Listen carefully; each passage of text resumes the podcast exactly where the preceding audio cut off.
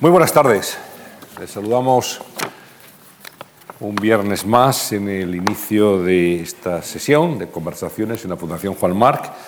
Es, por cierto, la última sesión del curso. Y la vamos a cerrar bien, a lo grande. Vamos a hacerlo ya casi con una tradición de esta serie, que es acabar cada curso con un científico, con un investigador. Y hoy hemos eh, requerido la presencia de uno de los más respetados, de los más reputados una persona que, aparte de saber mucho, sabe explicarse, explicarse muy bien. Y sí les puedo garantizar, y es una apuesta segura, que la conversación de los próximos minutos va a ser altamente interesante. Está con nosotros hoy Carlos López Otín. Bienvenido. Muy buenas tardes. Un placer. Muy buenas tardes. placer tenerte Y muy buenas tardes a todos. Eh, ahora cuando entraba por la puerta me, me resultó muy emocionante ¿no? que una tarde de primavera tan brillante y luminosa hayáis venido aquí a, a compartir esta conversación. Muchas gracias. ¿eh? Pues gracias a ustedes, a ti también, por supuesto, a ustedes y a los que nos ven a través de marc.es barra directo en Internet. También estamos transmitiendo para todo el mundo, para todo aquel que quiera unirse a nuestra conversación. Carlos López Otín es bioquímico, es catedrático en el área de bioquímica y biología molecular de la Facultad de Medicina de la Universidad de Oviedo. Destacan sus trabajos de investigación en enfermedades como el cáncer, las enfermedades hereditarias y el envejecimiento, algo que nos preocupa a todos.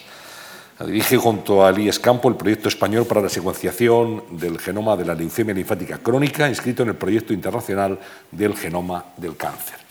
Eh, bueno, acabamos el curso aquí, Carlos, y tú has acabado el curso esta mañana, creo, ¿no? Exactamente. Con los exámenes, con los alumnos. Esta mañana pusimos las notas de mm, finales de la asignatura eh, de bioquímica y biología molecular que que mayoritariamente imparto, la que tengo más alumnos, tres grupos distintos, ¿no? y hoy pues era el día que se ponen las notas. Espero que estén contentos los alumnos. ¿E-, ¿Eres un profesor muy hueso, muy duro? No, absolutamente no. Aquí por lo menos, eh, porque la he, visto, eh, la he visto entrar, Aileen, hay una alumna. Eh, aprobó al final, ¿no? pero yo creo que ella podría decir que no, que no, no soy duro, me gusta exigirme a mí mismo, las clases son muy participativas, trato de, de instruir en, en, el asombro, es un privilegio enseñar y por tanto pues no puedo ser duro, ¿no? porque me parecería un contrasentido. ¿no? Y tienes además eh, un compromiso personal con la divulgación, que aparte de estar encerrado en el laboratorio y en el aula, también intentas salir con cierta periodicidad a hablar con la gente, enseñar lo que tú sabes. Sí, todos los meses como mínimo voy a un sitio, ya sea una escuela, un colegio, un instituto, una casa de cultura, sitios a veces absolutamente eh, extraños, ¿no? que podrían parecer desde la Academia Militar de Zaragoza, que fue extraordinaria la experiencia, ¿no? había igual 5.000 cadetes con un silencio que era impresionante, hasta, por ejemplo, pues una iglesia sustituía al cura, estaba en el, eh, allí en el púlpito y entonces subí, acabó él, yo llevaba como los como los, los eh, titiriteros de antes, ¿no? que llevaban sus herramientas, pues yo llevaba una pantalla y la saqué allí y la puse y, empecé a, dar una charla. ¿no? Al final la pregunta fue, ¿y Dios dónde queda?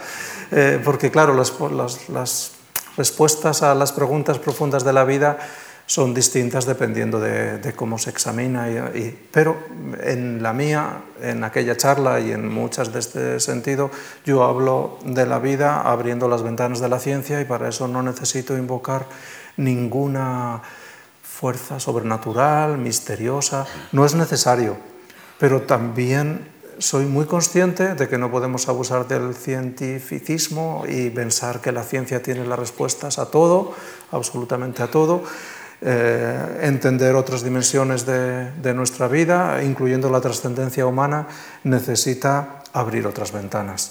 Y esas ventanas pues, pueden ser las de mm, la filosofía, por supuesto, una fundamental para mí. ¿no? Ellos, los filósofos, nos tienen que marcar el camino, ¿no? nos tienen que, que indicar cuáles son esas otras preguntas que, que, no podemos responder todavía ¿no? y que a lo mejor no tendrán nunca una respuesta, ¿no? pero muy fan de la integración de las distintas maneras de entender eh, el gran misterio de la vida y del mundo. Al final tú sostienes que en la ciencia y en estos misterios en los cuales nos planteamos la propia existencia humana, Mm. hay mucha poesía también. La poesía es muy necesaria para entender todo lo que pasa. Claro, eh, la vida es maravillosa, yo creo que es lo mejor que tenemos. Eh, empezamos a, notarlo ya de una manera abrumadora cuando se nos compromete un poco la vida, ya sea porque nos aparece una enfermedad en nosotros mismos o en nuestros alrededores, ¿eh? ya sea en nuestra propia familia o en nuestro entorno. Entonces nos damos cuenta que la felicidad muchas veces no es otra cosa que la ausencia del dolor, ¿no? Eh, y, esa felicidad pues tenemos que expandirla todo lo que podamos. Eh, ¿Quiénes son expertos en, buscar eh, formas de expresión que, exalten la vida y, y la reflexión, pues los poetas. Entonces, la poesía es una fuente de inspiración, el arte. La... Ayer mismo, por ejemplo, eh, venía desde Suecia, eh, Copenhague, y aterricé en Barcelona para un, una actividad científica que tenía allí y una hora antes de que empezara fui al, a, la Fundación Miró a, a, pasar allí una hora, ¿no? Eh, simplemente disfrutando de, de una manera de ver el arte que a mí me parece muy profunda en su simplicidad y por eso es la más profunda de las posibles. Tú sostienes que todos somos mutantes. Sí. Estamos mutando permanentemente. Sí. Cada segundo se nos mueren células. Sí, más de un millón de células se nos mueren cada segundo, ¿no? Más la, de un millón. Sí, la, la, vida solo tuvo sentido cuando se inventó la muerte. Eh, si no, no, no, estaríamos aquí. Si no se hubiera inventado la muerte, la muerte celular, eh, no hubiera sido posible la vida. Y siempre, no hubiéramos podido, Antonio y yo, subir aquí, hemos tenido que subir unas escaleras. Y no, tenemos más o menos la misma edad, un par de años de diferencia, en, nacidos los dos en invierno subir aquí con la edad que tenemos eh, implicaría que si no hubiéramos estado con esta muerte celular desde que nacimos, nuestra médula ósea pesaría unas dos toneladas aproximadamente, ¿no? una, una carga muy pesada ¿no? para subirla a esta tarima. Y nuestro tubo digestivo 18 kilómetros. 18 kilómetros. 18 kilómetros, ¿no? Entonces, menos mal que hay muerte, ¿no? Menos mal que hay muerte celular si no hubiera muerte celular, la, la, vida sería imposible. Y esto a mí me enseñó a aceptar la muerte y, acercarte a ella con la máxima dignidad posible. Y eso es de lo que se trata, ¿no? Retrasarla eh, científicamente eh, para intentar conseguir que la vida sea un poco mejor para todos y un poco más larga y siempre que suponga un, un disfrute. Y esto que antes era terreno casi exclusivo de la filosofía o de la teología, ahora es un terreno absoluto de la ciencia y especialmente de la biología, que está llamada a ser la principal de las humanidades del siglo XXI. La biología. Biología. Hay que estudiar biología. Yo no soy biólogo, pero hay que estudiar biología. Cuando vienen los alumnos a, a estudiar biología, que se percibe como una disciplina de poca relevancia, sí. ¿no? Parece que es una disciplina secundaria y, y, uno la asimila como la contemplación de la naturaleza, ¿no? Y eso, bueno, pues se le concede una, un, bueno, algo agradable, ¿no? Pero no va más allá. ¿no? Es la ciencia de la vida, al final. Es la ciencia de la vida. Entonces, ahora eh, eh, la biología tiene en sus manos la capacidad de transformar la vida y por eso transformar el mundo. Y si el siglo XX fue el triunfo de la física que nos enseñó, los físicos, los más listos de la clase, nos enseñaron a, a entender el mundo y el universo entero, y, y, parece, ya lo decía Einstein, ¿no? lo más asombroso del universo, lo, lo verdaderamente increíble es que es eh, comprensible, es lo más incomprensible, que es comprensible. La vida, sin embargo, durante mucho más tiempo pareció que era incomprensible. Y de repente la biología empezó a poner unas pocas piezas en el, complejo eh, mecano de la vida que hicieron que se eh, avanzara muy sustancialmente en la posibilidad de entenderla.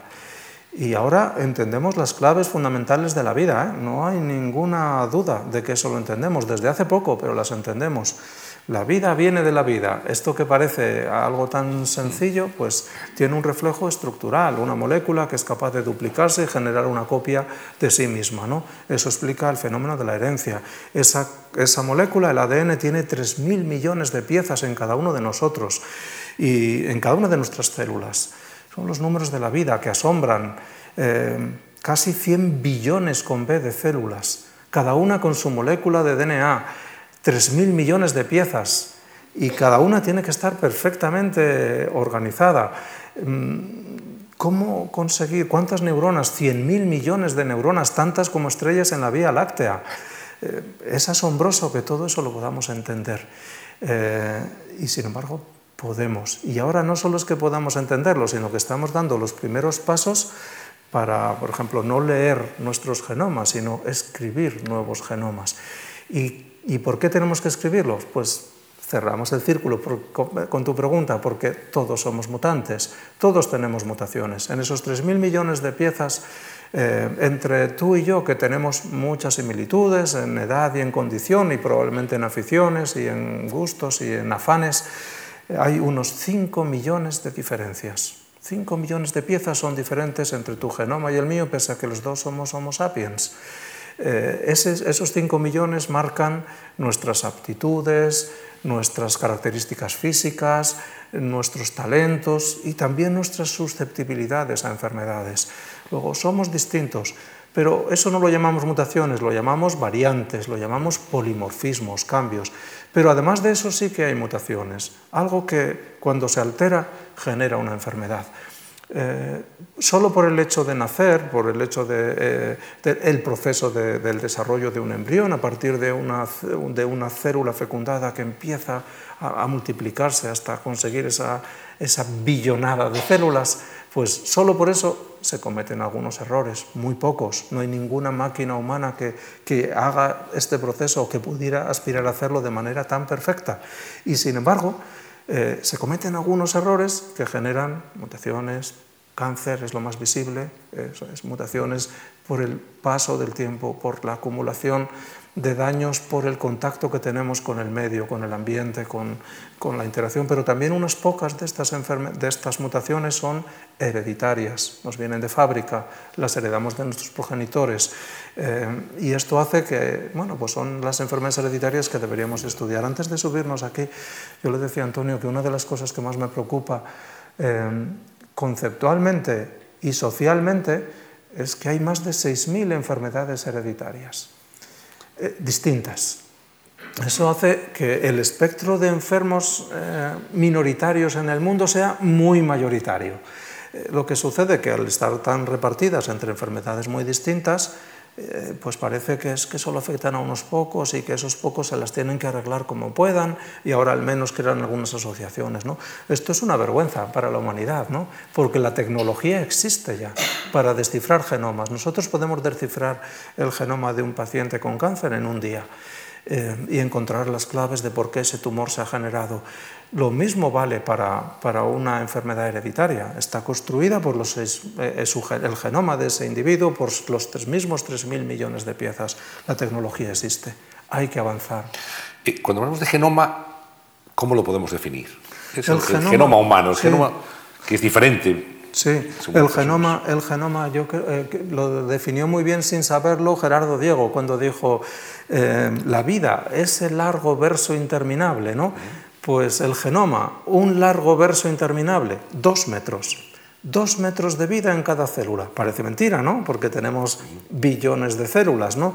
Pero es un hilo, tal cual, ¿eh? Un hilo, un hilo. Y ese hilo se van colocando en la posición 1, en la 2, en la 3, así, desde la posición 1 hasta las 3.000 millones, 3.200 millones, ¿no? Eh, repartidos en cromosomas, en 23 pares de cromosomas. ¿no? Pero para simplificarlo podríamos imaginar como un hilo, como un verso de letras, solo cuatro letras. Cuatro componentes químicos distintos construyen el genoma y los definimos por A, C, G y T. Adenina, guanina, citosina y timina. Son las letras de la vida. Cuatro solo. O sea que todos somos de letras, de cuatro. De cuatro letras, ¿eh? muy pocas. Y con eso se construyen los lenguajes de la vida. Pero claro, si tú tienes cuatro letras y las puedes juntar tres mil millones de veces, los mensajes que puedes generar con eso son tan distintos como todos los que estamos hoy aquí. Todos absolutamente distintos. Y eso que todos los que estamos aquí pertenecemos a la misma especie. Que si aquí hubiera alguien de otra especie, eh, un organismo vivo de otra especie, pues mm, sin duda sería distinto y tendría sus propias complejidades. En realidad los hay, porque estamos todos llenos de virus, bacterias y parásitos que nos habitan. Esos son los otros lenguajes. El genoma una larga tira, 3.000 millones de letras, todas las instrucciones para estar vivos, para vivir. Cada especie tiene su genoma, cada individuo tiene ese genoma de esa especie con ligeras variantes. Entre el genoma humano y el del chimpancé, un 1% de diferencias. Darwin tenía razón, aunque a algunos les siga pareciendo mm, ofensivo, imposible, increíble y, lo que es peor, intolerable. No pasa nada, eh, porque tengamos un genoma tan parecido al de los otros primates. El que no se siente a gusto, que piense, qué importante puede llegar a ser un 1% porque un 1% nos hace realmente distintos. Nosotros en nuestro laboratorio en, la Universidad de Oviedo contribuimos a descifrar el genoma del chimpancé y compararlo con el humano. Ese es un hito de la ciencia, porque fue hace pues, 6 o 8 años cuando se pudo encontrar la manera de hacerlo con precisión. Y sí, era un 1% las diferencias, ¿no? pero, pero nosotros desciframos su genoma y ellos no descifran el nuestro. Esa es la diferencia. Ese 1% decisivo. ¿no? Cuando hablamos de, la secuenciación del genoma, de la leucemia linfática crónica, ¿qué es? Exactamente, ¿de qué estamos hablando? Poner en orden los 3.000 millones de letras. Impresionante. Que parece una tarea imposible. Imposible, sí. Pero el concepto de imposible ha retrocedido muy velozmente últimamente. ¿Y cómo lo hacéis? Con eh, máquinas eh, cuando, esto ah, lo vi hace muchos años a un profesor, antes hablábamos del respeto que hay que tener a los mentores siempre, hay que, hay que guardar siempre la mayor gratitud hacia ellos. Em, cuando el hombre invoca la técnica, esta suele comparecer. A lo mejor si invocamos a, la bondad, más complicado. es más complicado, pero la técnica suele aparecer. Y entonces hace... Eh, en 1991, hace un momento, nosotros ya éramos muy mayores, ¿eh? en 1991 comenzó, se dieron las circunstancias tecnológicas para que la especie humana pudiera descifrar su genoma, pudiera definir el orden en el que están colocadas estas cuatro letras. O sea, Genoma, pues si empieza por G, será G, A, C, G, C, T, C, C, así, hasta 3.000 millones. ¿no? Hay incluso un proyecto que se llama Genoma Musical, que consiste en, ya está descifrado el genoma, G, A, C, C, T, entonces uno se sienta y escucha G, A, C, C, T, ¿no? Y es como escuchar la vida, porque... La sinfonía de la vida. La sinfonía de la vida, ¿no? Es muy monótona, muy aburrida. Eso es descifrar un genoma. Pero claro, eh, los científicos, y especialmente los que nos dedicamos a esto, somos los menos genocéntricos que existen, ¿no? porque eh, no todas las claves están en el genoma. El genoma es la suma, el genoma, lo que llamamos el genoma humano, ese largo verso interminable, es la suma de lo que nos viene del padre y de la madre. Entonces, la dotación genética del padre y de la madre se combinan y surgimos cada uno de nosotros. ¿no? Tenemos dos copias de cada gen. Los genes son pedazos de, letra, de, información, pedazos de este texto interminable. Hay pocos, unos 20 o 25 mil eh, genes dentro de este genoma. El resto es como si fuera el océano y los genes son las islas dentro del océano. Pocos genes aparentemente. El resto se llamaba DNA basura, esto nos ofende profundamente porque no hay basura en nuestro genoma, todo vale, todo suma, todo ayuda. Pero ese genoma paterno y materno es la brújula que nos orienta. Puede tener algunos defectos, puede mostrar enfermedades con esto, vale, pero el resto eh, que surge, los cambios que surgen, la manera que se expresan los genes, las mutaciones que vamos adquiriendo, los daños, esto es responsabilidad nuestra. No vale decir, mm, tengo unos malos genes, mis padres no me hicieron un favor con esto. Somos muy responsables de, lo que hacemos, de nuestra vida. ¿no? Y para, definir esto, eh, no en términos, yo diría que mágicos, de pensamiento mágico, sino de pensamiento químico, real, molecular, se han puesto nombre y son los lenguajes epigenómicos y metagenómicos. el epigenómico sobre el genoma y el metagenómico más allá del genoma. ¿no? ¿Qué es el epigenoma? Los acentos, las comas, los puntos, las diéresis. ¿no? Eh, si tenemos un, un, largo texto tan monótono, A, C, G, T, C, G, A, C, allí o tienes unas gafas muy buenas de ver genes o no entiendes nada. ¿Cómo se ven los genes? Pues hay que saber, hay que aprender a leer. ¿no? En el laboratorio enseñamos a los estudiantes a entender estos mensajes con mirada humana, no solo con equipos, con mirada humana. Bueno, pues estos lenguajes genómico, epigenómico y metagenómico marcan tres niveles. Genoma, las letras. Epigenoma, acentos químicos, eh, pero son tal cual acentos.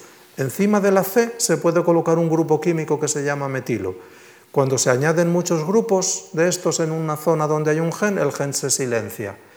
Eh, luego, los genes no están todo el rato conversando, contándose cosas, sino que a veces sí, a veces no. Cada gen suele ser muy discreto, solo habla cuando se le pregunta. Y por tanto, eh, necesitas que todo este lenguaje genómico tenga una armonía, lo que yo llamo siempre la armonía molecular. Y esto se consigue que cada gen se exprese en cada momento, en cada instante, en cada célula que es necesario. Algunos genes solo hablan una vez en la vida, cuando el desarrollo embrionario, un instante, y después se acabó. Ya no hace falta que hablen nunca más. ¿no? Bueno, pues todo esto se controla con estos cambios, el metagenoma, los acentos químicos, ¿no? las pausas. Y esto pues es dinámico, se añaden y se quitan. ¿no? ¿Y el metagenoma qué es? El metagenoma es eh, la suma de los genomas. Es, nosotros somos un ecosistema, absolutamente. Bajo forma humana somos muy inhumanos, porque solo el 1% de nuestro material genético es humano. Y entonces yo cuando esto, eh, esto pues lo cuento por ejemplo en un instituto, y ahora me viene a la cabeza en un instituto de de pegadeo, me acuerdo perfectamente, ¿no? Dije, solamente el 1%, eran unos estudiantes, ¿no? Es humano, el, el resto es de virus, sobre todo bacterias, ah. parásitos que nos cohabitan, pero no para hacernos ningún daño, sino para estar con nosotros en equilibrio, ¿no? en homeostasis. ¿no? Yo, así que solo el 1%. Entonces, una alumna en la primera fila sentada dijo, la Virgen. Me quedé muy impactante, ¿no? Porque dice, la Virgen, ¿no? O sea, se le abrieron los ojos, ¿no? Se dio cuenta de que allí había un misterio de verdad, ¿no? Y ese misterio era que eh, las bacterias tienen su genoma y ese genoma tiene que estar en equilibrio con el genoma humano, ¿no?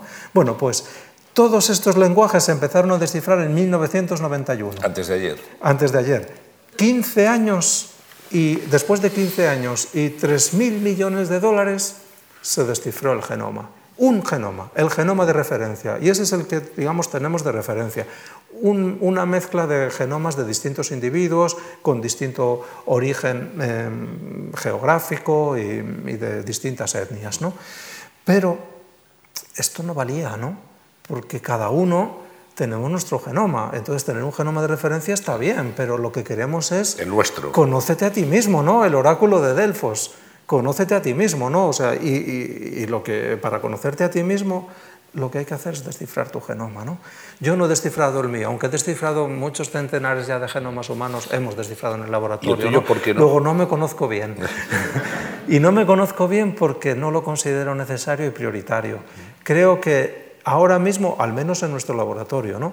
la prioridad es siempre los enfermos descifrar genomas de enfermos. No desciframos genomas de sanos. desciframos, desciframos genomas de enfermos. Si descifraras tu propio genoma, sí. ¿serías capaz de determinar si vas a sufrir una enfermedad en el futuro? Seguro que tengo unos cuantos genes de susceptibilidades a enfermedades, variantes ah, de genes, todos las tenemos. No, quiere decir que vayas a desarrollarlas. No, salvo que sea de alta penetrancia, mm. la variante. Algunas variantes son de un 90% de penetrancia, ¿no? Otras no voy a poder tomar ninguna medida para corregirla. ¿no? Luego, ahora que todavía los recursos son escasos y, leer un genoma pues lleva un tiempo, no solo el proceso de técnico, ¿no? sino después la mirada humana sobre él necesita un tiempo, pues me parecería que sería un derroche de tiempo. ¿no? Pero en 2008, o sea, hace un momento, por fin se descifró el genoma de un, de, un, de un, individuo solo, de alguien. ¿no?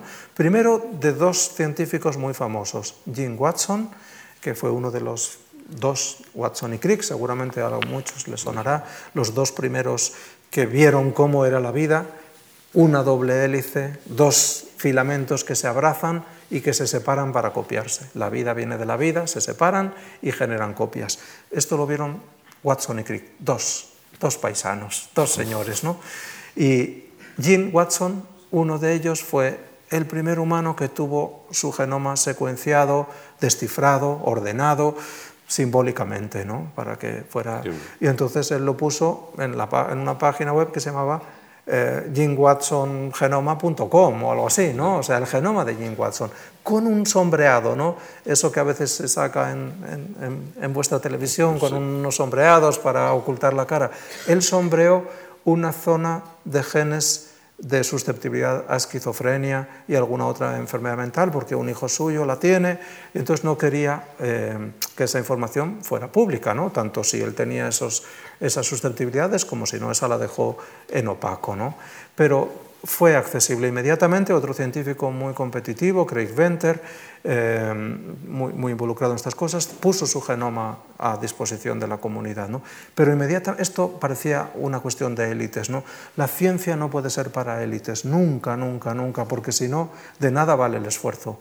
No puede, que, no puede ser que se aprovechen unas pocas élites. Y esto parecía que era un concepto elitista, pero inmediatamente un africano de los Yoruba, africanos y un eh, anónimos, ¿ya? y un chino de los Han también tuvieron su genoma secuenciado. Y entonces yo recuerdo aquel día, era noviembre de 2008, dijimos, ¿y por qué no empezamos a descifrar los genomas de enfermos con cáncer? Eh, el cáncer es acumulación de daños en el genoma, no uno o dos, bastantes, muchos.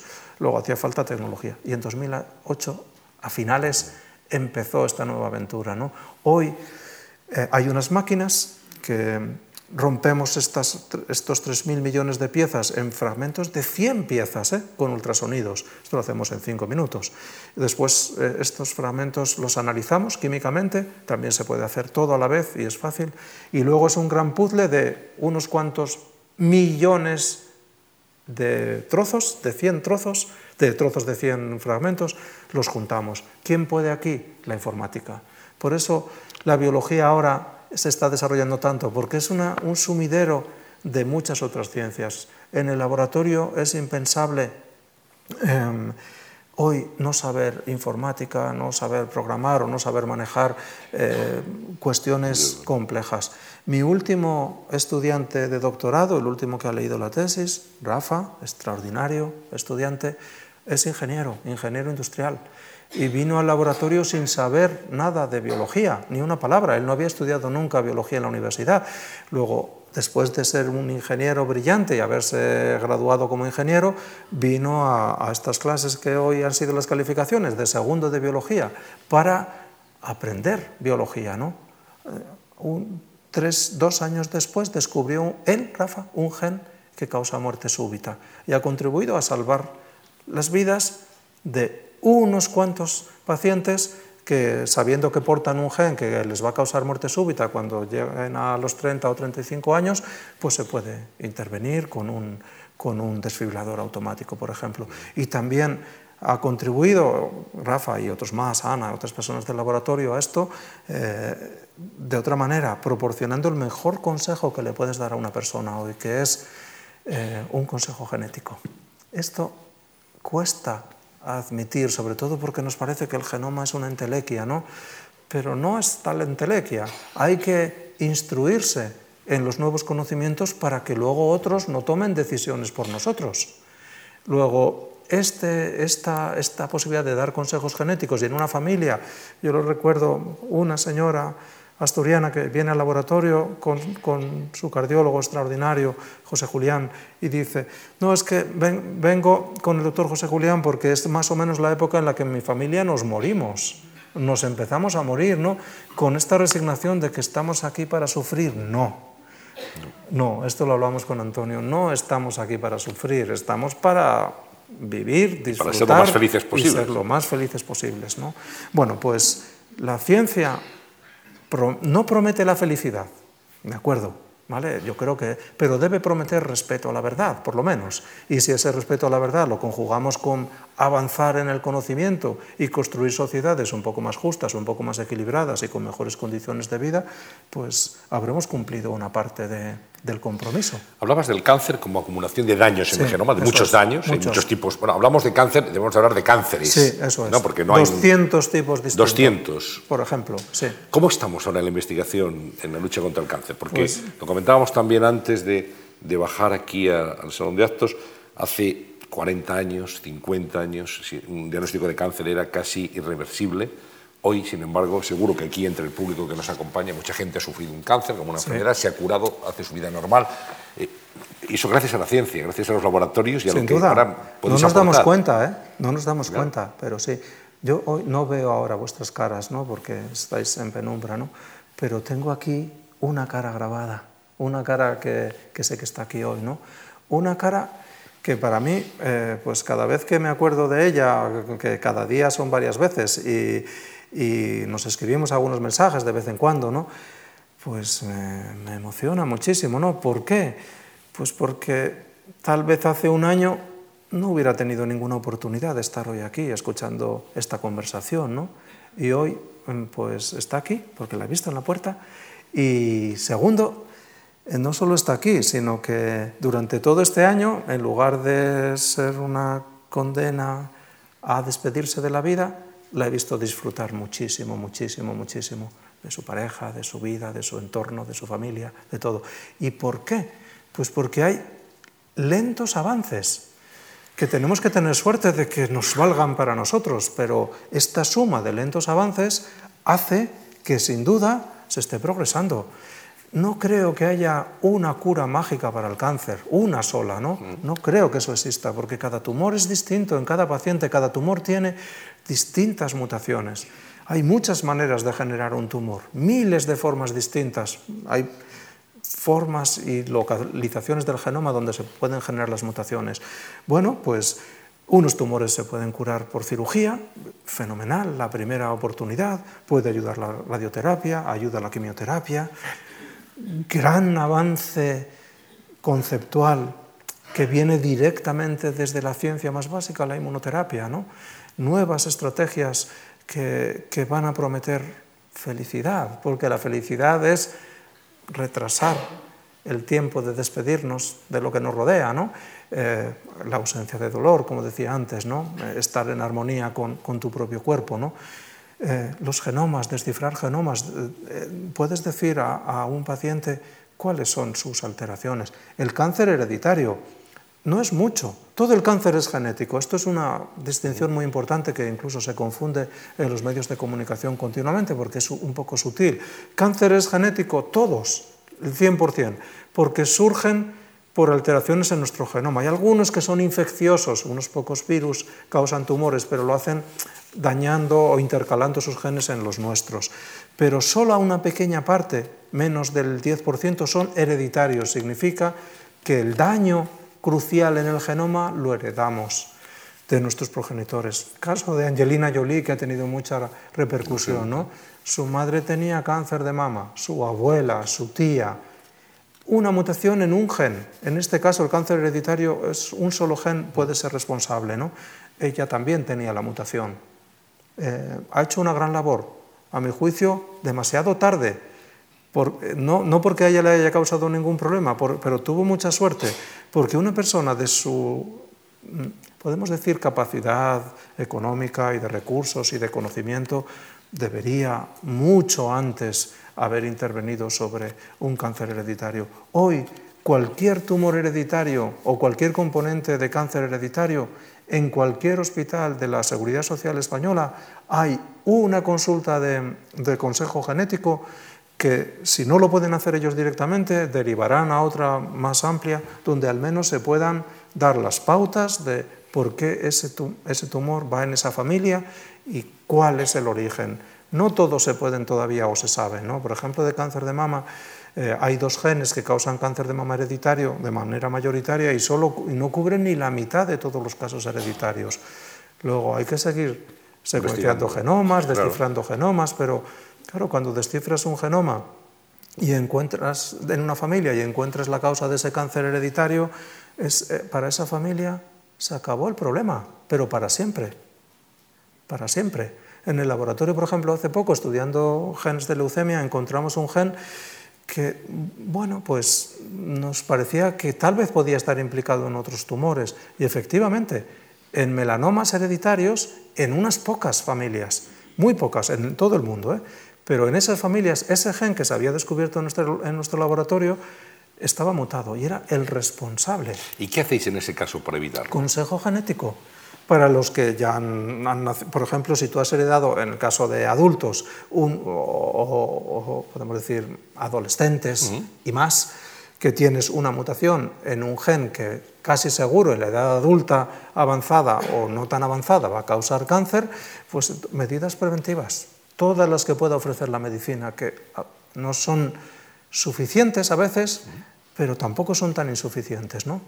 Y después, pues no hay que tener miedo a algunas palabras que si se utilizan bien y para los usos que, deberían, eh, son aceptables, éticas y legales la selección de embriones. Si hiciéramos ahora una, una pequeña encuesta aquí, normalmente los que venís aquí sois muy curiosos y tenéis ya una formación mucho mayor que la media, ¿no?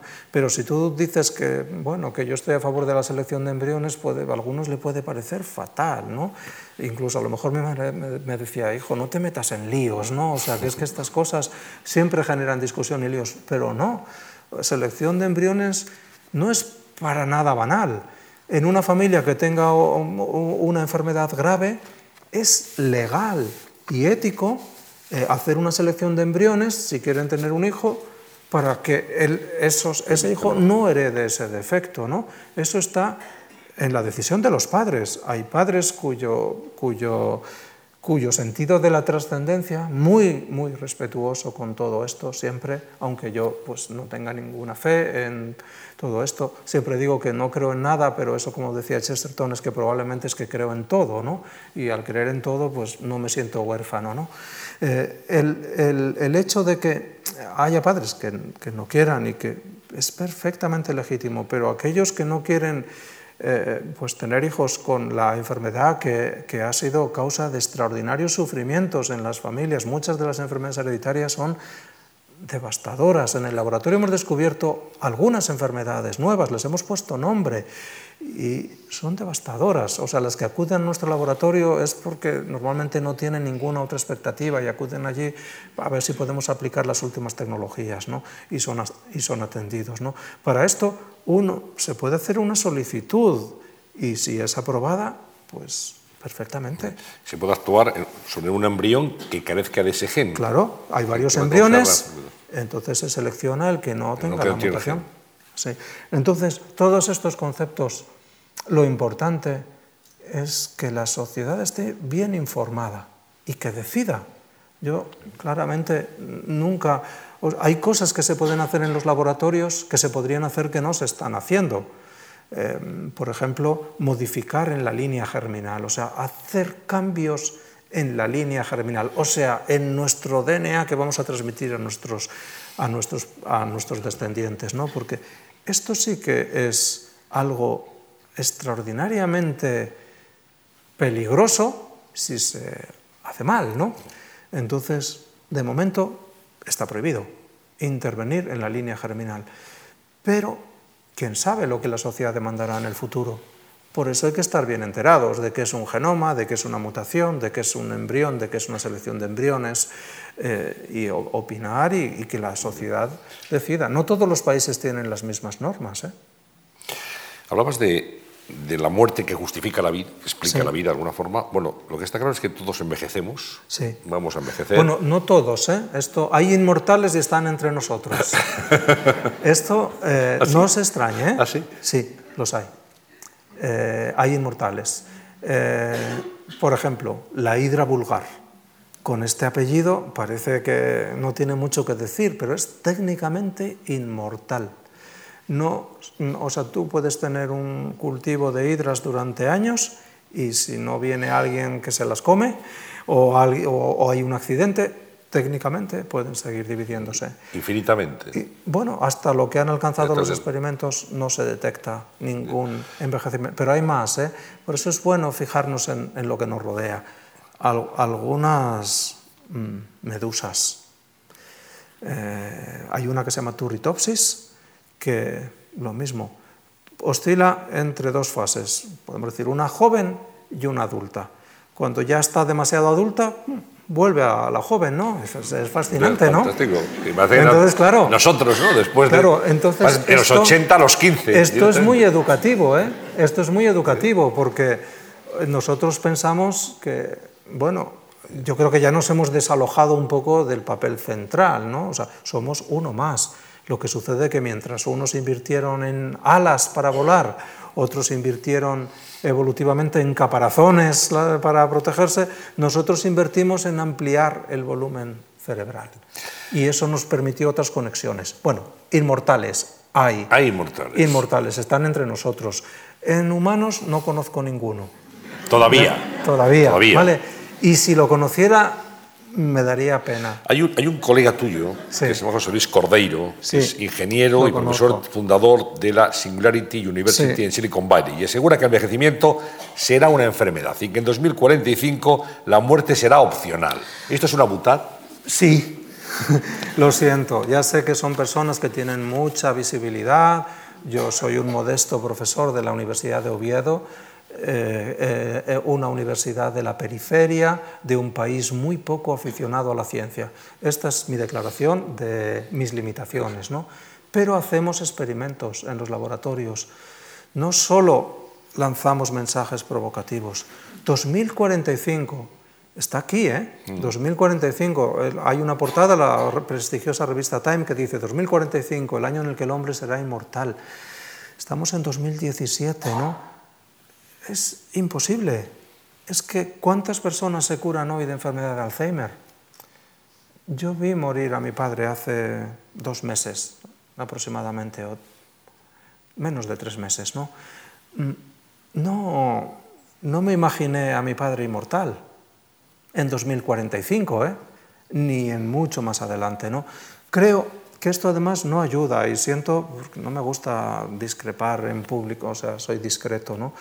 Pero eh, trabajo ¿eh? en, en esto directamente en el laboratorio y hemos descubierto síndromes de envejecimiento prematuro y puedo dar los nombres de Néstor y de Guillermo, pacientes que han venido a nuestro laboratorio, o el de Vela, Enrique y Loevi, de distintos continentes incluso, que vinieron al laboratorio en busca de salud y de conocimiento y encontramos las causas de su enfermedad y de su envejecimiento. ¿no? Y a Vela y Enrique y Loevi ni siquiera pudimos hacer nada por ellos. Envejecieron tan deprisa que Enrique fue el último que so- sobrevivió, que para mí él y sus padres han formado parte ya de mi vida, ¿no? Pues murió hace poco, a los dos años, ¿no? ¿Cómo vamos a decir que vamos a ser inmortales? dos años. ¿Y para qué hay que ser inmortal? Es que no lo entiendo.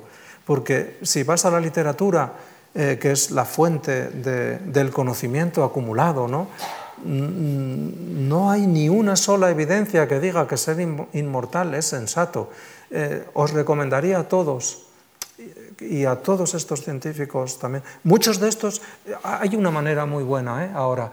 La ciencia es medible, es lo mismo que las asistencias que dan los jugadores de baloncesto o, o los de fútbol. ¿no? La ciencia es medible. Hay una cosa que se llama factor H, que no es perfecta, pero el índice H, el índice de Hirsch, dice lo que ha hecho un científico. ¿Cuáles son las citas de sus trabajos? Su impacto eh, como vuestra, en vuestro medio de comunicación.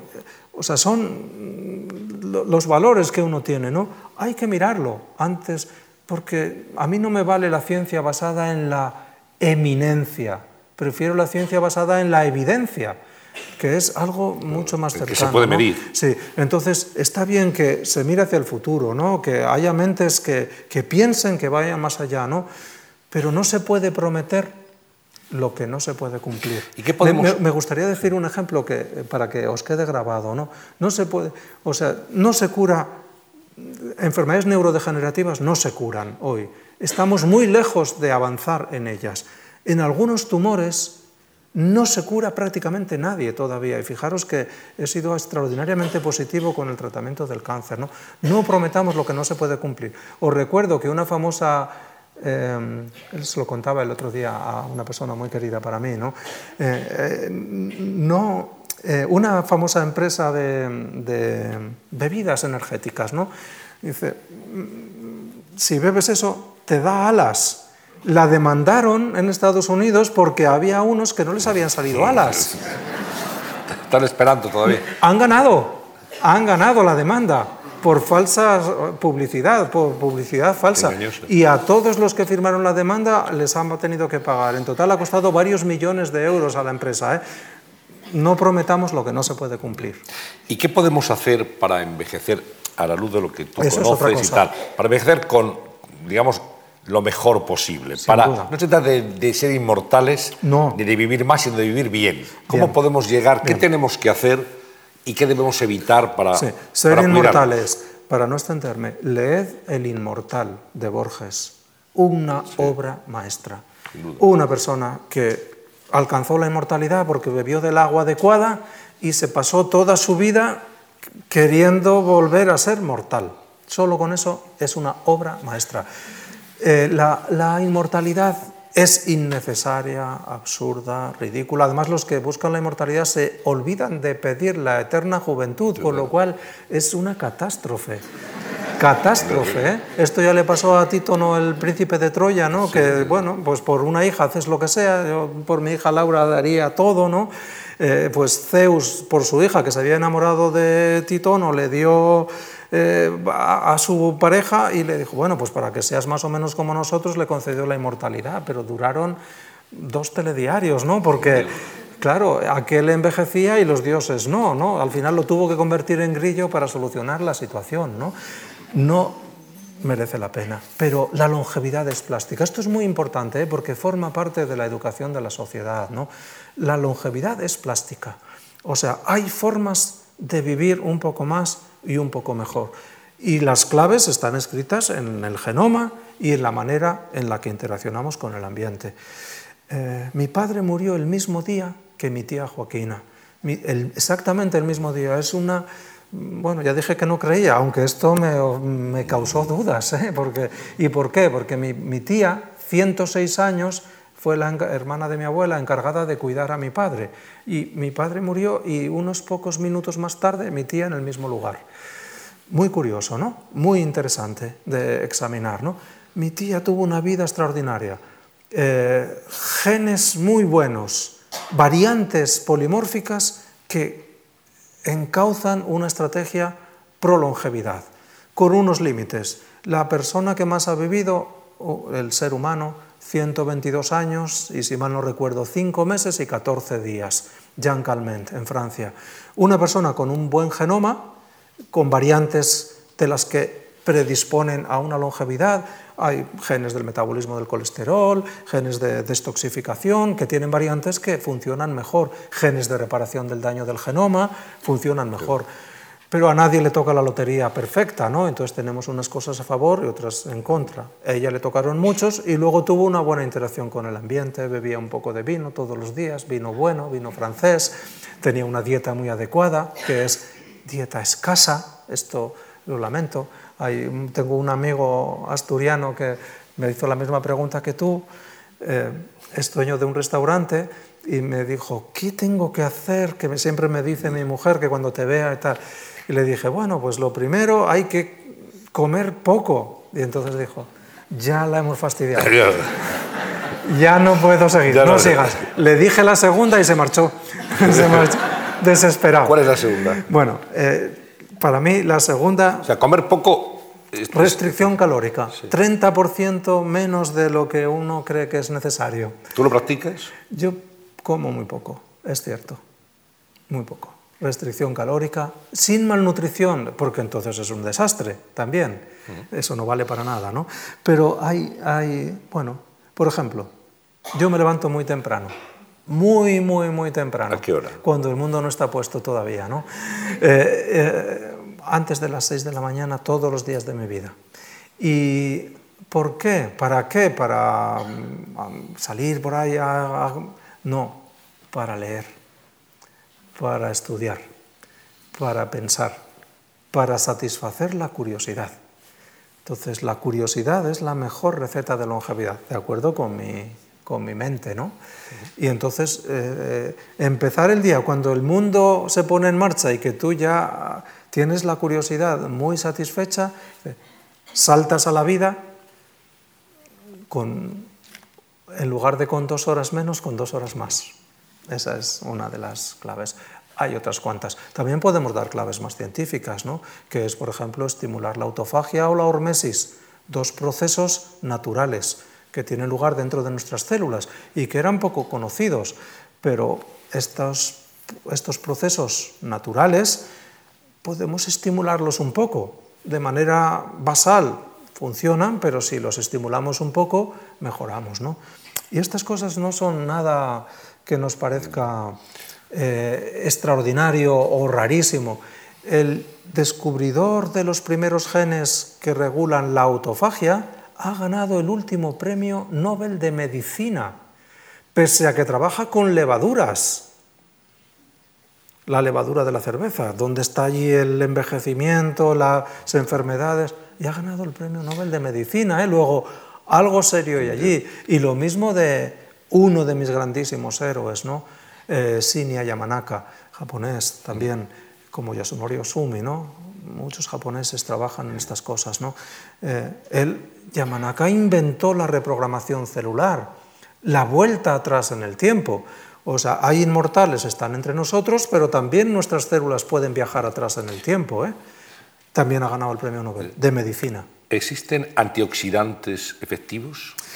Eh, yo no soy fan de estas cosas, eh, de, pastillas y tratamientos, o sea, digamos, complementos que se salgan de lo natural, complementos farmacológicos. No me parece que hoy por hoy suplan a los complementos naturales. Yo esto cuando hablo de esto eh, y doy una charla, y mucho a los alumnos, pongo una serie de fórmulas químicas, resveratrol, activadores de sirtuinas, rapamicina, eh, metformina, todos estos son nuevos elixires de juventud. Sin duda, ¿eh? hay ensayos clínicos con metformina, resveratrol sale hasta en los anuncios de la radio, ¿no? O sea que, y sin embargo, yo pongo estas fórmulas, digo qué es lo que hacen, todos estos son estimuladores de hormesis o de autofagia, todos, o sea, están muy bien pensados, pero yo pongo dos manzanas asturianas, una verde y una roja, ¿no? esto, por ahora, es mejor. Por ahora. Una manzana. Una manzana. La fruta. Fruta, ¿Verdura? Verdura, comida natural. ¿Un poco de alcohol, de vino? Vino bueno. Eso ayuda. Vino bueno, sin duda. Es antioxidante. Es rico, eh, sí, pero es antioxidante y es otras más cosas, ¿no? Por eso, es decir, antioxidantes. Yo tengo un amigo en Suecia, estuve esta semana allí, y un amigo, eh, eh, él trabaja en mecanismos de metástasis y concluyó que dosis elevadas, farmacológicamente elevadas, muy elevadas, de antioxidantes, impulsaban metástasis. Y bueno, se le echaron encima, lo publicó en Science, que como sabemos es una revista de referencia. Esto es lo que le avala. Pero claro, algunas de estas compañías de suplementos alimentarios se le echaron encima, ¿no? Porque, bueno, por eso digo, antioxidantes, el concepto es bien, ¿no? Nosotros somos... ¿Envejecemos porque nos oxidamos? Nos oxidamos como si fuera una manzana por dentro. No tanto, porque los oxidantes biológicos, incluyendo los radicales libres, tienen una función positiva también. No hay nada en el organismo que sea para hacernos daño. Luego, hay una función, son funciones duales, casi todo en el organismo. Estas. Algunas son beneficiosas en la edad temprana, perjudiciales en la edad tardía. Luego, antioxidantes. No está mal vivir en un ambiente antioxidante, que la dieta tenga un poco de antioxidante, pero de eso a pasar a ser obsesivo con hoy me tengo que tomar 100 pastillas. Yo conozco a algunas personas que toman más de 100 pastillas al día. ¿eh? Para mí eso es alejado absolutamente de cualquier concepto de armonía armonía molecular, porque estás pendiente de las pastillas Se te va. Todo el tiempo que dedicas a pensar en eso, no dedicas a pensar en la felicidad. Por tanto, alimentación lo más natural posible. Sí, un poco de ejercicio sin exagerar. Todos los deportistas de élite están mal de salud, ¿eh? Acordaros, ¿eh? ¿Es bueno andar? Sí, mucho. Andar, andar es muy bueno también para otra cosa, para pensar. Para pensar. Sí, sí. Sí, había, no sé quién era, uno de estos, Kant o alguno de estos filósofos, eh, decía que todas las buenas ideas no se le pueden ocurrir a uno entre cuatro paredes o encerrado, tiene que ser en contacto con la naturaleza, ¿no? Entonces había, o, Nietzsche, uno de estos, ¿no? Decía... Kant era tan metódico que al parecer la gente ponía el reloj en hora cuando le veía pasar. sí, pasaba a la misma hora por el mismo sitio. Entonces, seguramente... Sí, sí. Bueno, eh, lo mejor para, yo creo, para la vida pues es intentar primero saber las limitaciones que tiene. ¿eh? O sea, es que a mí lo que me parece milagroso es estar vivo. Es, es, que es un milagro cada momento. ¿eh? Si tenemos 100.000 millones de neuronas, es decir, cómo todo esto está organizado. Conectadas. Y tenemos casi 60, 70 billones, antes eran 100, ahora unos suecos también las han contado y han rebajado un poco, ¿no? Y lo han dejado en 60 o 70 billones, sigue siendo con B, ¿no? Yo les digo, a uno conozco, a mí mientras me, estés con la B ya me parece mm, maravilloso, impresionante que tengamos todo esto, ¿no? Bueno, y que todo esto funcione, ¿no? Eh, la verdadera máquina de pensar no es esta, ¿eh? Es el genoma.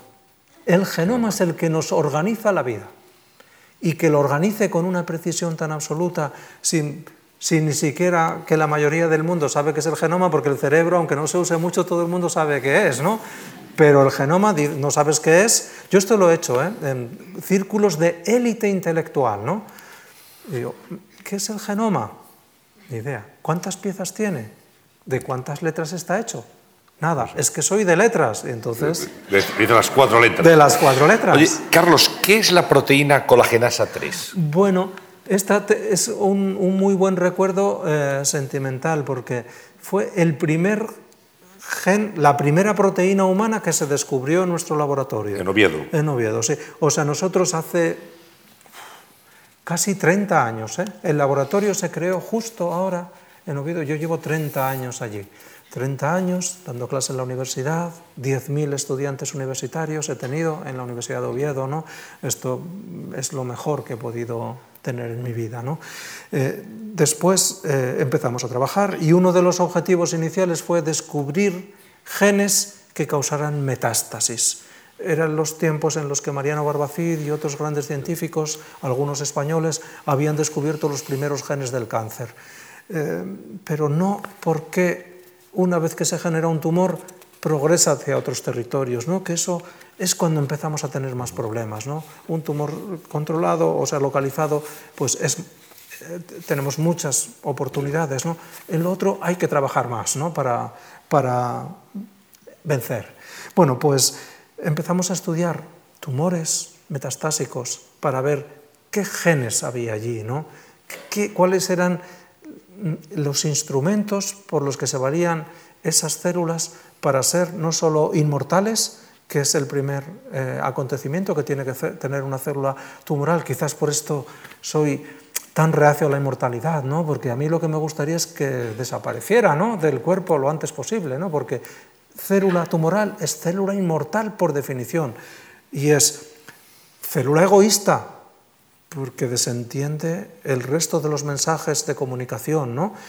y célula viajera célula que, trata de explorar terra incógnita, otros territorios. ¿no?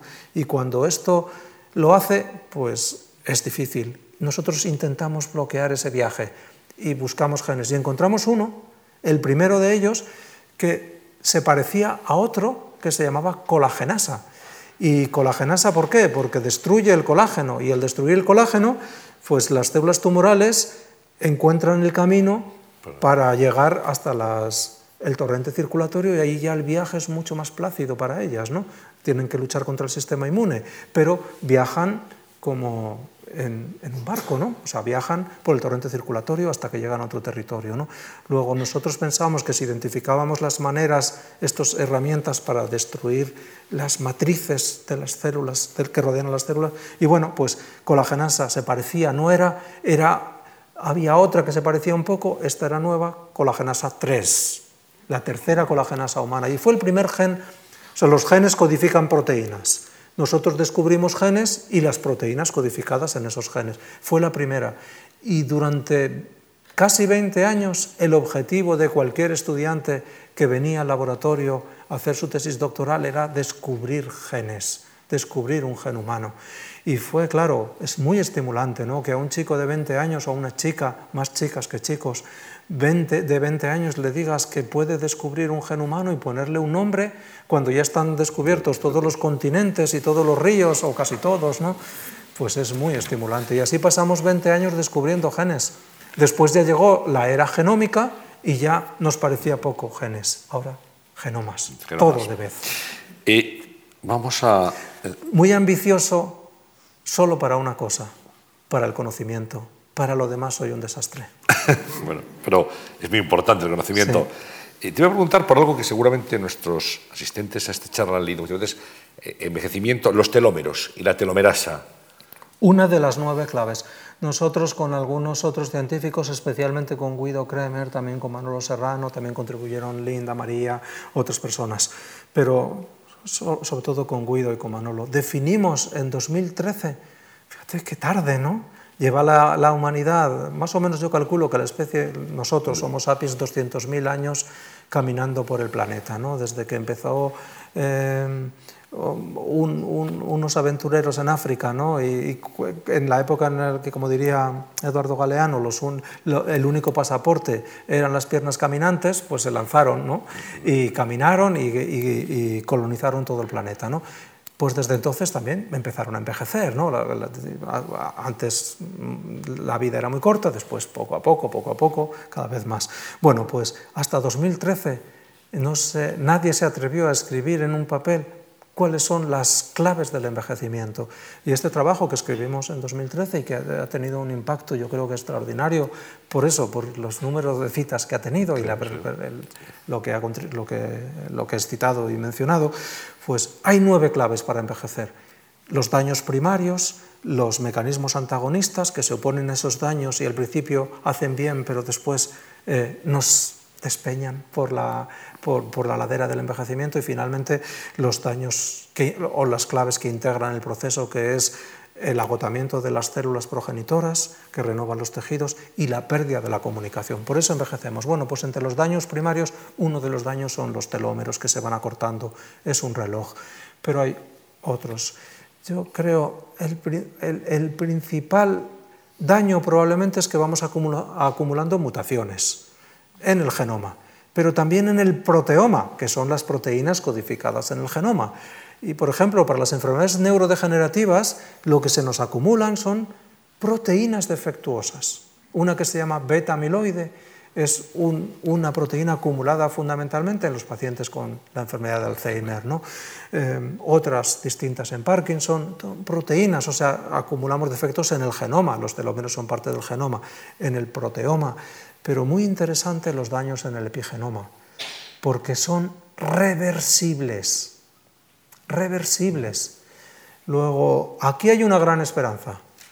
Shinya Yamanaka es lo que hizo. Reprogramó las células, las volvió atrás en el tiempo a un pasado de juventud bioquímica total, casi embrionaria, las llamamos pluripotenciales inducidas, casi embrionaria, simplemente borrando las marcas epigenéticas, los acentos, las comas, o sea, como si borráramos todo lo que ha dado sentido a una vida y volvemos atrás. Y esto, esto sí que lo he hecho con mis células o con cualquiera. Yo cojo las células de mi mano que tienen camino de 59 años y las dejo perfectamente limpias, como si fuera un embrión naciendo en un pueblo de los Pirineos, un día de diciembre fríísimo, según mi madre, hace casi 59 años. Esto es posible. ¿Para qué hacemos esto? Para nada banal, absolutamente para, para no para decir, ay, voy a ver si si me curo las arrugas o si tengo mejor aspecto, no. Hace dos semanas, por primera vez, pese a que Shinya Yamanaka ha ganado el premio Nobel, él no había curado a nadie ni había trabajado directamente con pacientes en esto, pero se ha por primera vez utilizado células reprogramadas de un individuo, corregidas en los posibles defectos que tenían, para eh, un paciente con degeneración macular. Y el resultado ha sido bueno.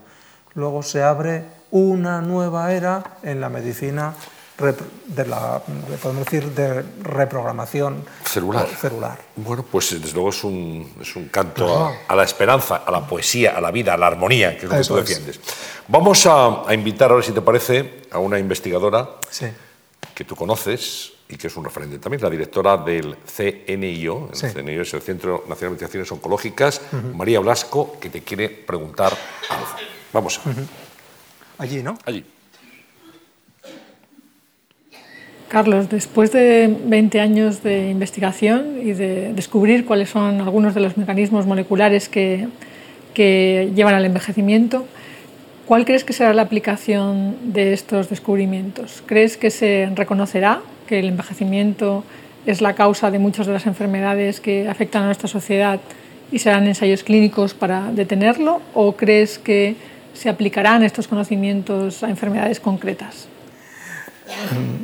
Muy de acuerdo con la línea global de pensamiento. ¿no?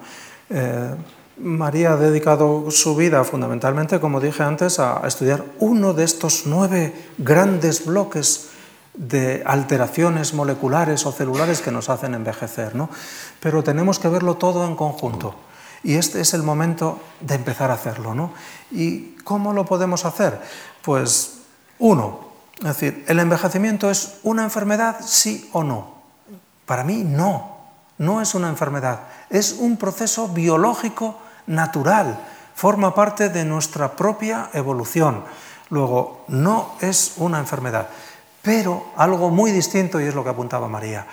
Eh, Muchas de las enfermedades que hoy nos abruman y que nos afectan a todos, no estas de las que hablaba antes, enfermedades hereditarias por defecto en un solo gen que heredamos de nuestros progenitores, por ejemplo, genes paternos y maternos que se juntan los dos defectos y nosotros, como me dijo mi queridísimo Néstor, yo heredé lo malo de mi padre y de mi madre, ¿no? Pues a veces esa es la lotería de la vida, ¿no?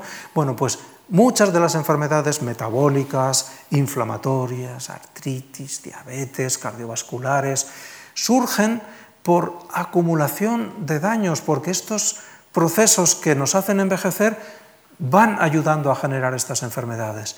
Si intervenimos sobre esos procesos, no solo sobre uno, sino sobre varios de una manera coordinada, eh, no vamos a cambiar el envejecimiento en sí mismo, muy probablemente, porque es un proceso natural, pero sí las enfermedades asociadas al mismo se empezarán a corregir o empezarán a aparecer más tarde.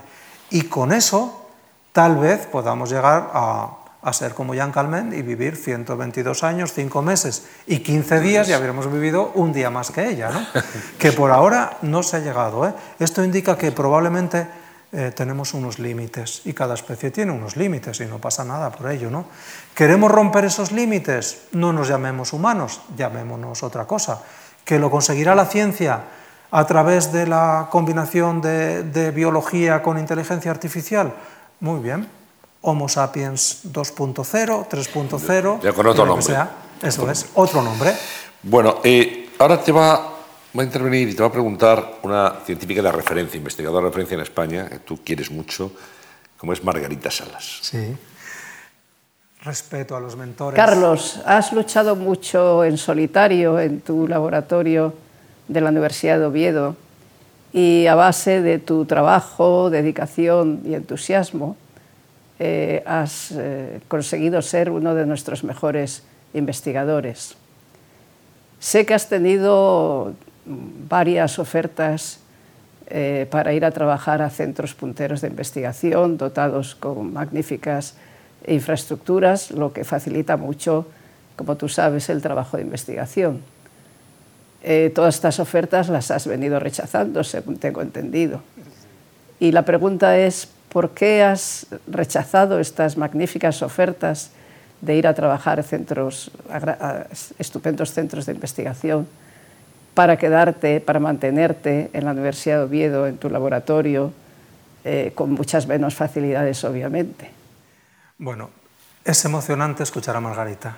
Eso es lo primero que hay que decir, ¿no? Hay personas que contribuyen a, a cambiar la vida de uno. Siempre digo que las decisiones más importantes de nuestra vida no las tomamos nosotros. Debemos reconocer con humildad que las toman otros por nosotros. ¿no? Margarita ha tomado muchas decisiones importantes en mi vida. ¿no? La primera, cuando yo vine de Zaragoza, eh, de la Universidad de Zaragoza, eh, persiguiendo el conocimiento de la vida. Yo no sabía qué era la vida, pero quería saber qué era la vida. Y me dijeron en la Universidad de Zaragoza que allí no, que tenía que ah, coger otro tren. ¿no? El primer tren me llevó desde, desde Sabiñánigo hasta Zaragoza, el segundo, tres años más tarde, me trajo a Madrid. ¿no? Aprendí muchísimo en Zaragoza, una universidad también de, profundo eh, rigor y, dedicación a los estudiantes. ¿no? Pero la primera clase aquí en la Universidad Complutense me la dio Margarita Salas y ese día ya se acabó, ¿no? Ya sabía a qué me quería dedicar, ¿no? Ya sabía dónde iba a aprender claves fundamentales de la vida, ¿no? Y ella no solo dio aquella primera clase, sino que me dirigió a, a, mis primeros mentores en laboratorio, primero Enrique Méndez, después Eladio Viñuela, eh, y entonces tuve la suerte de aprender estos fundamentos. ¿no? ¿Qué es lo que eh, hizo que cambiara un poco mi vida y, haya sido atípico en ese sentido? ¿no? Pues lo dije antes muy, en voz muy baja. ¿no? Mm, mi vida es pequeña, mi mundo es pequeño, muy pequeño cabe entre, en este espacio, ¿no? de aquí a aquí, unos 20 centímetros más o menos. No, no necesito más. Eh, tuve la suerte de conocer a una persona que me llevó a un mundo natural como Asturias muy agradable. Un paraíso, todos conocéis Asturias, espero, ¿no? Eh, es un lugar idílico para vivir, ¿no? Pensé, y Margarita y Eladio me lo dijeron, ¿no? Que iba a ser muy difícil porque las universidades pequeñas pues tienen muchas dificultades, ¿no? Eh, entonces las tenían. Hoy, curiosamente, las tienen más todavía, ¿no? Lo cual es sorprendente, ¿no? Pero enseguida encontré que yo allí pues, podía eh, tener un marco para desarrollar un pequeño laboratorio y tuve un estudiante, José Mari, mi primer estudiante, estudiante de biología, que cayó como si fuera un paracaidista en el laboratorio. ¿no? Yo no tenía ningún recurso entonces. Eladio y Margarita me ayudaron a sostener los primeros pasos del laboratorio, pese a que había hecho algo que ellos no querían que hiciera, y es que me fuera a ese lugar. ¿no? Y una vez que empezó el laboratorio a funcionar, pues fue creciendo, de uno pasó a dos estudiantes, a cuatro, a ocho, y sobre todo teníamos el afán de contribuir. Y yo ahí lo percibía, percibía que tenía un diálogo directo con los estudiantes y con el entorno. Y sí es cierto, he tenido muchas ofertas. Ahora ya sí que, antes no lo decía, ahora ya me da igual decirlo. ¿Por qué? Porque ya he dicho públicamente que no acepto ninguna oferta. Eh, eh, esta semana tuve una, buenísima. Hace una semana otra que me dijeron, es imposible que pueda rechazar esto y no, no, veo que eso me fuera a cambiar la vida. Em, todos, eh, de acuerdo con una cosa que aprendí hace muchos años, ¿no? parece que tenemos asignados 14 días de felicidad como máximo. ¿no? Es difícil ¿eh? ¿eh? llegar, o sea, estar bien y perseguir la felicidad y estar en armonía cada mañana, yo procuro estarlo, pero 14 días de felicidad plena Supongo que son pocos los que lo han alcanzado. En teoría, el único que había llegado a este nivel fue Abderramán III y, tuvo 14 días y no seguidos, claro. O sea que hace falta tener una vida. Yo he tenido mucha, muchos días de felicidad simplemente por descubrir cosas, dialogar con la naturaleza, compartir con estudiantes y tener extraordinarios discípulos. No necesito más en tu vida profesional has tenido, Carlos, muchísimos reconocimientos, muchísimos premios. Mm. Vamos a, recordar uno de ellos, que es el Premio México de Ciencia y Tecnología del año 2011, con un discurso tuyo. Vamos a, a recordarlo.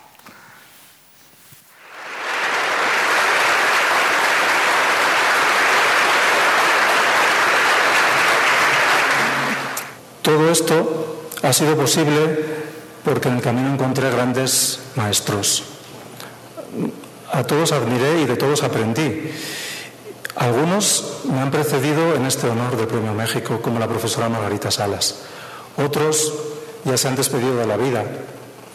Eh, y aunque sus genes están en silencio, sus nombres, como el profesor Eladio Viñuela o el profesor Enrique Méndez, todavía resuenan muy fuerte en mis sentimientos y en mis pensamientos. Me gustaría decir que, como en las propias palabras del profesor Severo Ochoa que citó eh, el doctor Villa, yo también miro al futuro adelante con confianza. Mirar al futuro con confianza y mm. reconocer siempre el magisterio de los que nos precedieron, que eso tú lo haces permanentemente. Mm. Sí, a mí mi vida se resume, es muy fácil de resumirla, eh, pero sí que me gustaría que si, pues cuando me llegue el momento de, de la despedida, pues haber alcanzado algo de respeto por parte de mis colegas y afecto por parte de mis discípulos. Y eso resumiría muy bien lo que yo aspiro. Eso creo que ya lo tienes hoy, no tienes que aspirar a ello porque ya lo tienes. Hay que ganarlo dos cosas. Cada, Eso sí, día, cada día, Antonio, ¿eh? De verdad. Yo el día que llegue al laboratorio y no tenga una idea que ofrecer a un estudiante de 18 años cuya mente está en ebullición y ha acudido allí con muy buenos resultados previos, ¿no? Eh, esperando que allí le va a cambiar el mundo, la vida y que va a contribuir a la ciencia. Y como no tengas una idea, yo se lo digo a todos, ese día yo abandono una silla roja que tengo desde hace muchos años, descolorida ya completamente. Por el paso del tiempo. Y, que, y, me sustituís perfectamente. ¿Cuántos estudiantes tienes en el laboratorio ahora? Pues mira, ahora haciendo la tesis hay ocho. Pero hay algunos que es que ni siquiera han acabado la carrera todavía, ¿no? Pues, mm, David, por ejemplo, está en segundo, ¿no? Pues es impresionante. David lo, conocí en un instituto. Di una charla en un instituto y me dijo, yo quiero dedicarme a esto. Digo, pero eres un niño, no has ido ni a la universidad todavía. Pues ya empezó a trabajar, ¿no? Porque se ve algo especial en algunas personas, ¿no? Hemos querido entrar en tu laboratorio para enseñárselo a, nuestros asistentes, el laboratorio de biología molecular de la Universidad de Oviedo. No y lo sabía, ¿eh? Y, es así. Vamos a, esto te va a resultar muy familiar, ya verás. Ni idea. ¿Eh?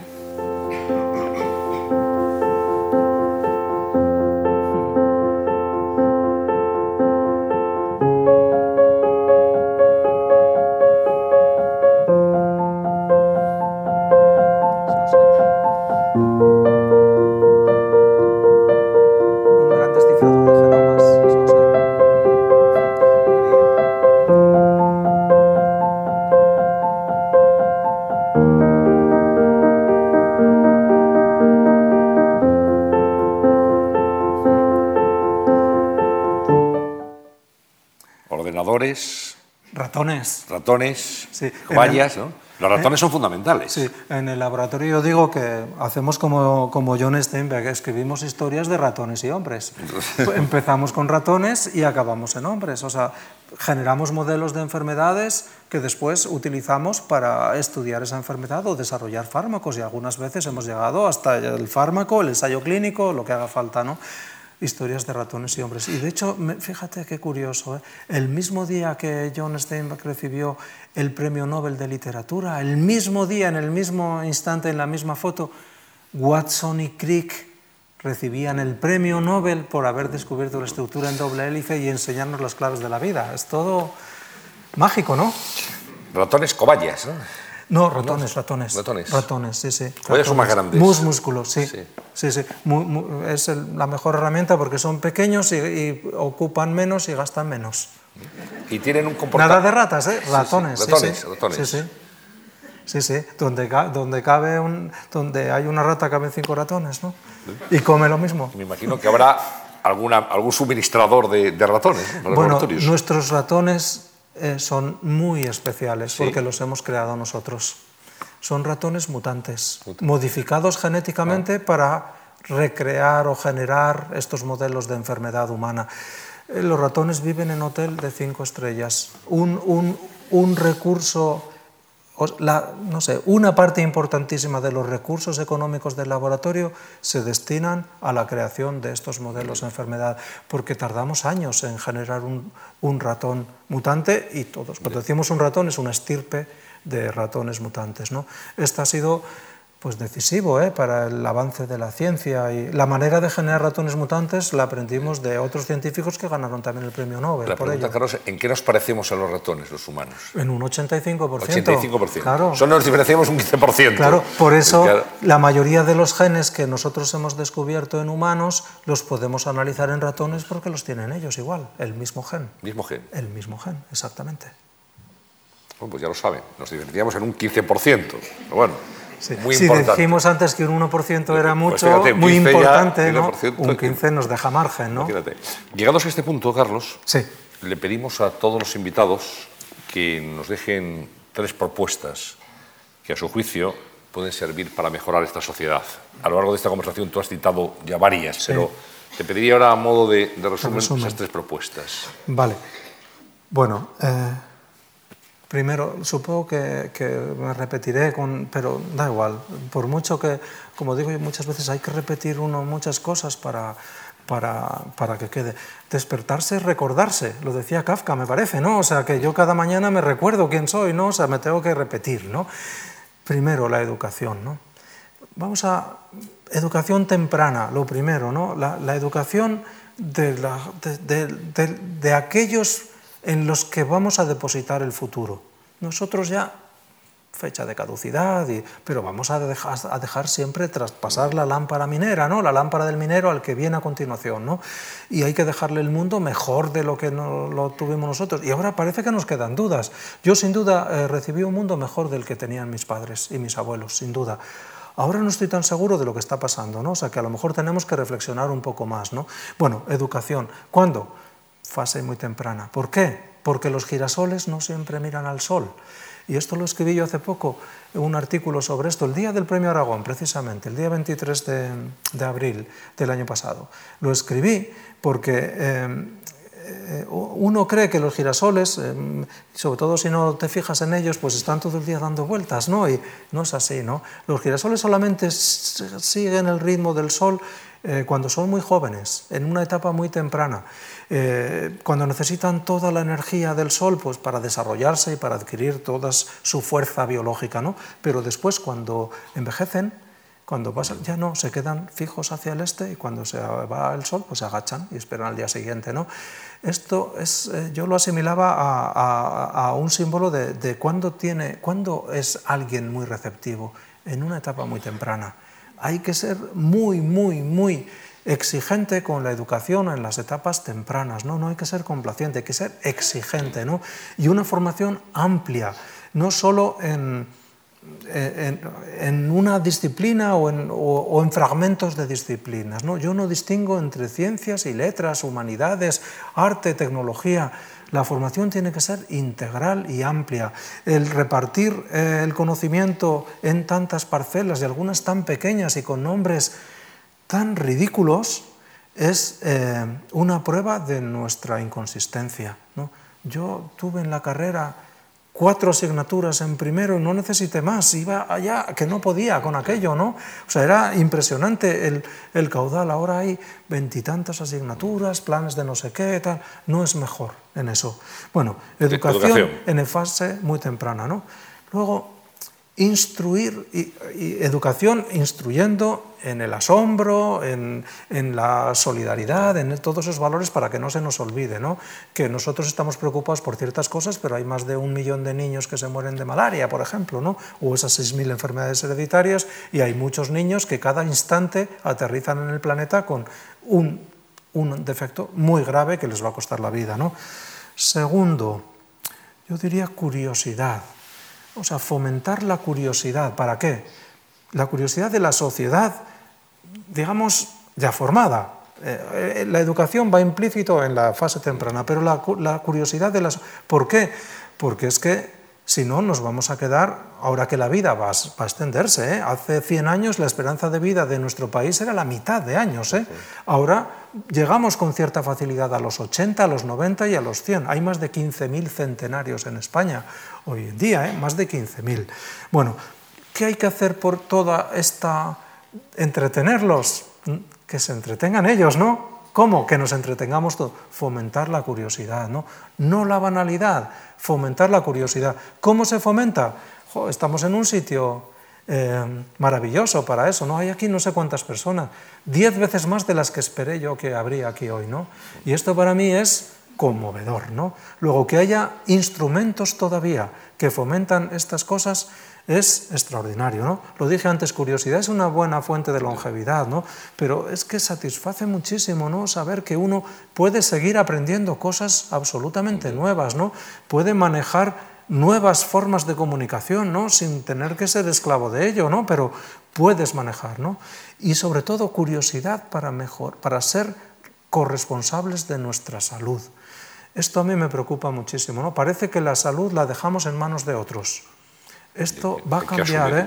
Hay que asumir que eh, somos bien, muy responsables de nuestro propio diálogo con el ambiente. Hemos aprendido hoy aquí que hay distintos lenguajes, el genómico tenemos poco que hacer, pero en el epigenómico, el metagenómico tenemos mucho, mucho que decir. Cuidemos nuestros lenguajes, cuidemos el epigenoma, el metagenoma, cuidemos nuestra salud, para que la vida sea también un poco mejor para que dentro de lo posible, no me vale decir, bueno, yo ahora tengo un cáncer, voy a ser positivo. Bueno, sí, pero vamos a curarnos también, ¿no? Vamos a ir al oncólogo, no dejemos todo en la positividad y luego nos pase como Steve Jobs. Eh, tercero, o sea, curiosidad para mejorar nuestro entorno, nuestra relación con el mundo y nuestra propia salud, ¿no? Y tercero, ya por ir hacia algo mucho más, pues que todos deberíamos despedirnos de la vida habiendo llegado a los 14 días de felicidad. ¿no? Deberíamos haber hecho todo lo posible para que no nos quede esto detrás, no decir, bueno, yo lo intenté, tuve tres días solo, pero bueno, hasta el último instante me esforcé. Yo me esfuerzo cada mañana. Nada más. Nada más y nada menos. Carlos Profetín, muchas gracias. Gracias. Muchas gracias, Antonio.